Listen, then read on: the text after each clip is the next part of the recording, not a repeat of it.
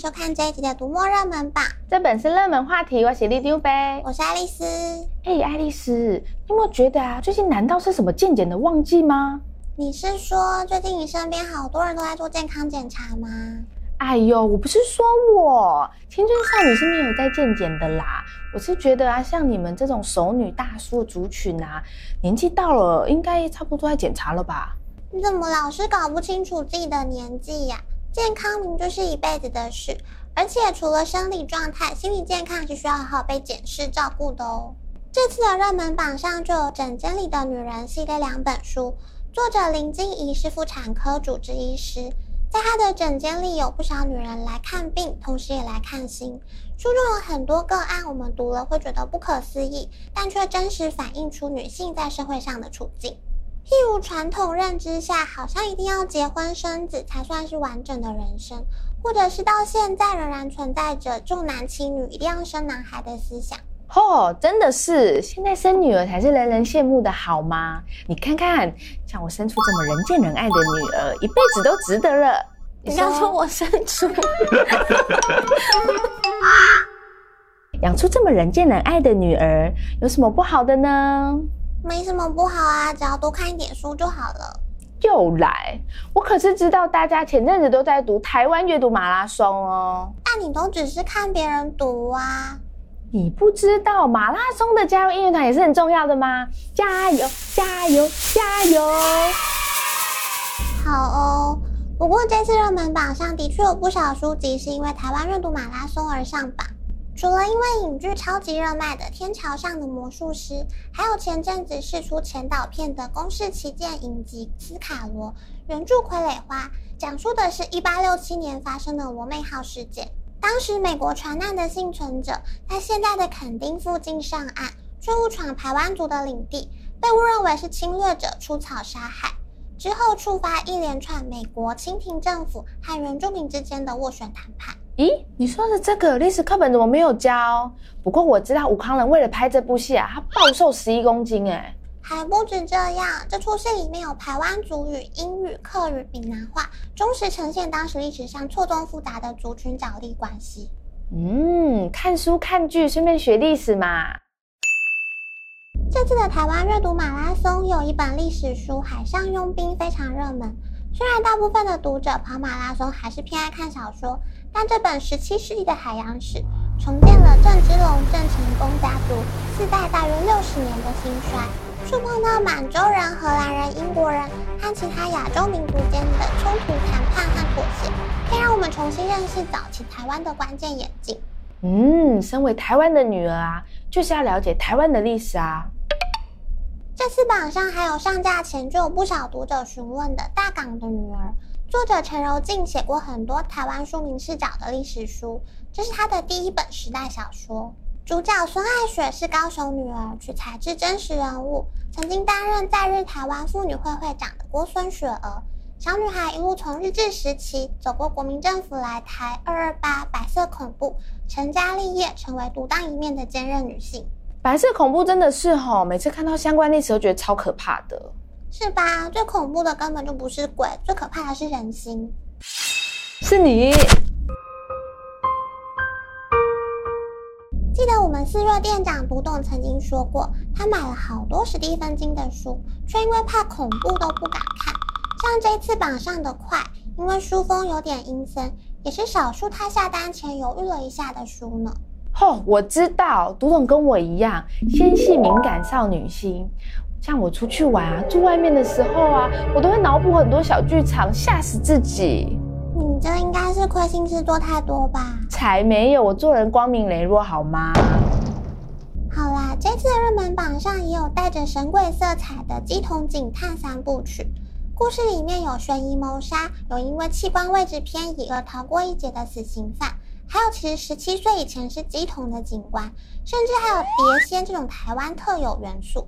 这是张国立全新的犯罪小说。故事除了寻找真相，更重要的其实是面对自己的人生和搞定人心。说来说去，一切都是人心惹的祸嘛。没错，去年获得台湾文学经典奖的《鬼地方》写的也是类似概念。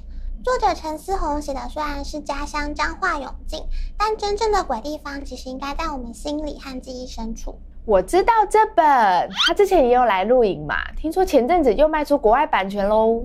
没错，鬼地方目前已经售出日文、英文、韩文、意大利文等七国版权喽。这样子的话，我也可以把书寄给我喜欢的欧巴喽。嘿，好啦好啦，知道了啦。不过鬼地方还真是台湾之光诶。说到台湾之光，这次的台湾阅读马拉松其实也是希望透过主题式的策展，让读者看到更多闪闪发亮的台湾之光。像这次我们特别在以图像砌成永恒的书单下，独立出 CCC 出版专区。所谓的 CCC 指的是 Creative Comic Collection。CCC 创作集其实是许多台湾漫画家的摇篮，同时也让更多的台湾历史文化更广为人知。像一人茶姬系列，就只有大稻埕买办英国商人把台湾乌龙茶推广到全世界的故事，让读者快速理解十九世纪中叶台湾北部茶叶的发展史。哦，像我这么爱喝手摇饮的少女，当然了解一下茶饮背后的故事啊。除了了解台湾在地的小故事，CCC 创作集其实也是很好的影剧素材，像让京剧女伶成为超级英雄的盐铁花，就已经确认会影视化啦。哦，所以说 CCC 真的是很重要的存在耶。没错，前阵子据说 CCC 创作及编辑部要被裁撤，消息闹得沸沸扬扬的，真的是需要大家一起来关注的议题呀、啊。没错，里长办公室报告，里长办公室报告，台湾的文创动能要靠台湾人自己支持哦。除了文创动能，还有很多事情都值得我们好好关注和理解。这次榜上就有不少解密性质的书，可以带读者看到我们从没看过台面下的秘密真相。像《扭曲的正义》，作者是一位前检察官，他写下自己观察到检察、警察、媒体这三方的问题和交错往来之下如何影响大众视野。而性谎言吹哨者的主题，则是引爆 MeToo 运动，第一则揭露温斯卡恶性的新闻。两位《纽约时报》的记者锲而不舍地追查。见招拆招，才让这些多年以来的潜规则摊在阳光底下。还有一本《楼凤性淘金产业大揭秘》，作者张荣哲是基层警察。这本书取材自他的犯罪学硕士论文。他用大台北地区性产业当研究主题，深入调查楼凤交易，仔细比对四间应招产业赖所发的班表和花名册，甚至一度被同事误认是色情狂。哇，这论文也写得太认真了吧！看来写论文也是出书的一种办法，我要向他看齐。你真的写得出来吗？你不要这么失礼好不好？好作品是需要酝酿的啊！你不要看我这样子，我平常生活在追剧啊，我都是在收集灵感的呢。既然你都提到追剧了，那 Netflix 上的《后裔弃兵》你应该也有看吧？原著也出版啊，是不是该读一下？哦，我看那部剧啊，我常常觉得女主角长得好像精灵哦，穿什么都很好看。她天生丽质，加上复古妆法，当然好看啊！但你是不是又在转移话题？什么转移话题？我是在旁征博引啦。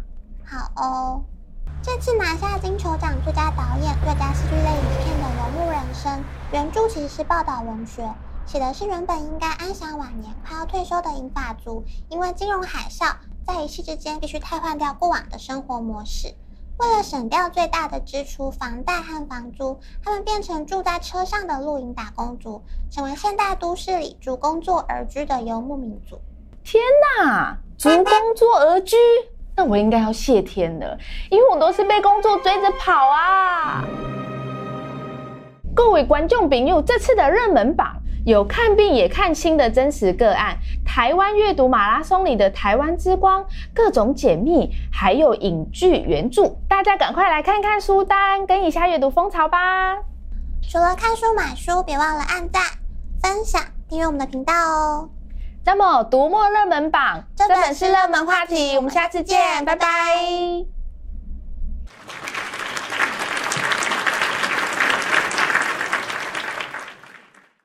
丽丝，不是我在说啊，你知道我每次出去玩啊，住外面真的都很怕碰到拍咪啊，哎，就跟你说你亏心事做太多啊，才不是，你知道我每次最怕看到什么吗？不就是照镜子看到自己的时候吗？爱丽丝。